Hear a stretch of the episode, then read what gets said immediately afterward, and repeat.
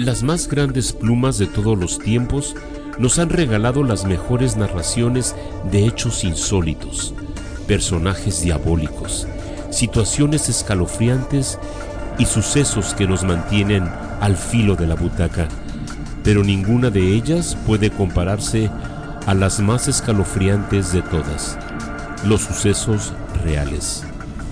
Historias de Misterio presenta Crímenes Reales.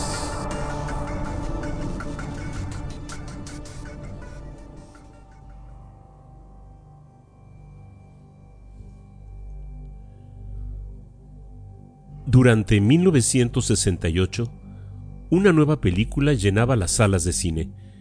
Las personas acudían motivadas por la curiosidad que generaba el misterio de una serie de crímenes acontecidos en Boston unos años antes y que la película hacía cuenta de ellos.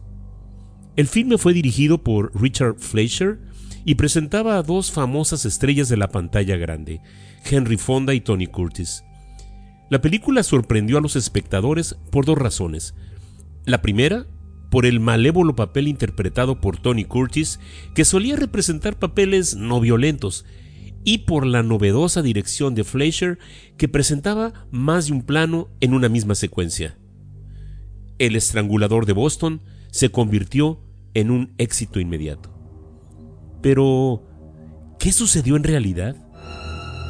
Entre los meses de junio de 1962 y enero de 1964, 11 mujeres que vivían solas y cuyas edades oscilaban entre los 19 y los 85 años fueron asesinadas dentro del área de Boston, en el estado de Massachusetts. Debido a las similitudes encontradas en el modus operandi, se estableció que los asesinatos habían sido cometidos por una misma persona. Las víctimas habían sido violadas y sus cuerpos dejados desnudos posando de manera grotesca. La muerte, en todos los casos, había llegado por estrangulación, con alguna prenda de la misma víctima, y era dejada en el cuello de forma tal que asemejaba un moño ornamental.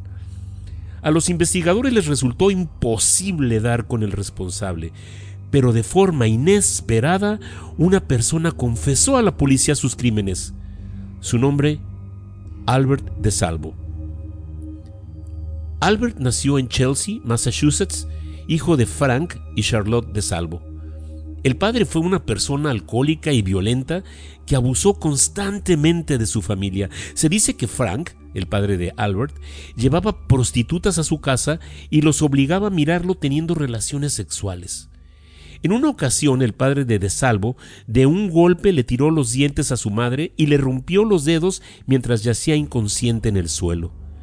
No es de extrañar que a muy corta edad Albert se iniciara en el mundo del crimen y fuese remitido a varios reformatorios. Albert de Salvo decidió alistarse en el ejército y fue enviado a Alemania, en donde conoció a la mujer que sería su esposa la mujer pronto descubrió que algo no estaba del todo normal con su marido. Tenía una obsesión por el sexo y la obligaba a tener relaciones sexuales múltiples veces durante el día. De Salvo regresó a los Estados Unidos y se estableció en Cambridge. Durante los últimos meses de 1950, y con la finalidad de satisfacer sus fantasías sexuales, Albert se hizo pasar por un buscador de talentos para agencias de modelos. Una vez ubicada su presa, llamaba a la puerta y le ofrecía convertirse en una modelo famosa. Con esta propuesta muchas mujeres lo invitaban a pasar y dejaban que les tomara medidas. Mientras extendía la cinta métrica sobre sus cuerpos, aprovechaba la oportunidad para tocarlas. Algunas de las mujeres dieron aviso a la policía y de esta forma Albert de Salvo consiguió su primer mote criminal el hombre de las medidas.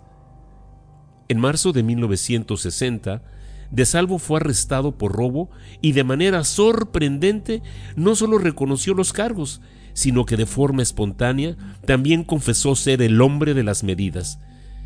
De Salvo fue enviado a prisión, pero fue puesto en libertad a los 11 meses por buen comportamiento.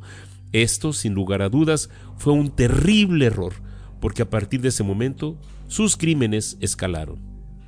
En 1962, un par de meses después de que De Salvo fuera puesto en libertad, inició la serie de asesinatos en Boston. La primera víctima fue Anna Slessers, de 55 años, que fue estrangulada con su propio saco. Durante el verano de 1962 fueron asesinadas en Boston un total de cinco mujeres de edad avanzada. En todos los casos, el modo de operar era similar. El asesino no forzaba las puertas, sino al parecer las víctimas lo dejaban pasar a sus casas. No robaba ni parecía existir un móvil. A partir del invierno de ese mismo año, un cambio en el modo de operar dio un vuelco dramático a las investigaciones. Las primeras víctimas, todas eran blancas y mayores de edad. Pero las nuevas víctimas eran mujeres jóvenes, sin discriminación de razas. El mensaje era claro, nadie estaba salvo en Boston. La sociedad de la época entró en pavor e incluso se especuló que esto era obra de la reencarnación del mismo Jack el Destripador. Y así como los asesinatos iniciaron de forma repentina, Después del crimen número 11, estos se detuvieron. A partir de 1964, Albert de Salvo, usando un atuendo de color verde e identificándose como un trabajador que venía a reparar una fuga, logró entrar a cientos de departamentos en Nueva Inglaterra, ataba a las mujeres y las atacaba sexualmente. Se le imputaron más de 300 ataques.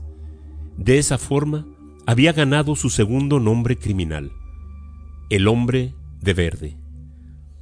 A partir de la descripción de una de las víctimas del hombre de verde, la policía pudo relacionarlo con el hombre de las medidas y hacer responsable a Albert de Salvo. Al ser detenido, Albert de inmediato confesó ser el hombre de verde y narró varias de las violaciones. Debido a lo perturbador de sus declaraciones, el juez decidió enviarlo al hospital psiquiátrico de Bridgewaters. Ahí conoció a otro paciente llamado George Nasser, a quien le confesó que él era también el estrangulador de Boston. Para corroborar sus declaraciones, a De Salvo se le hicieron una serie de preguntas que solo el asesino podía haber contestado. De Salvo dio respuesta positiva a la mayoría de ellas.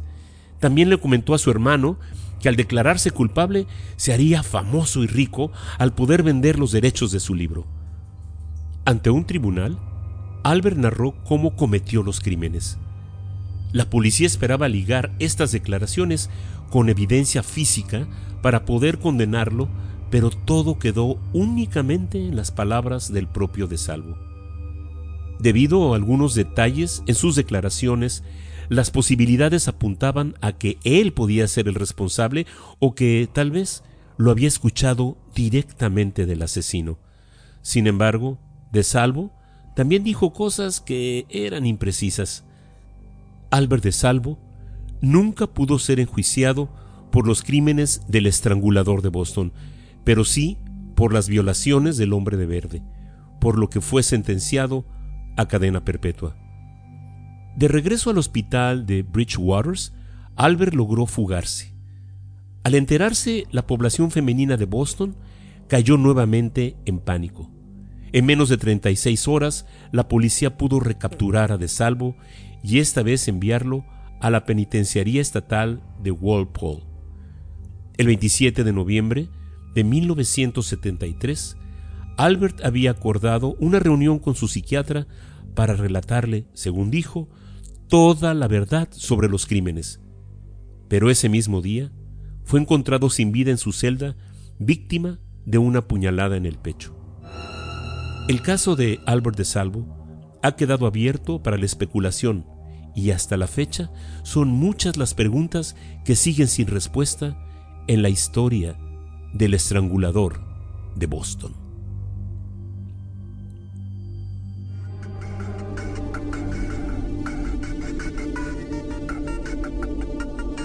Estas fueron las historias de misterio, escrito y narrado por Edgar González.